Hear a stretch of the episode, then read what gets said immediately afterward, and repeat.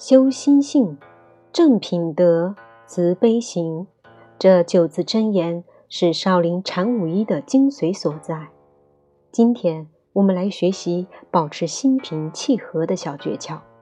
更多禅武一内容，请关注微信公众号“禅武一”官网及嵩山禅院。怎么改善心态？心平气和，心不平静时，可以离开现场，静一下，做自我导引，包括顺气式、调气式、目笔法、自然丹田呼吸法。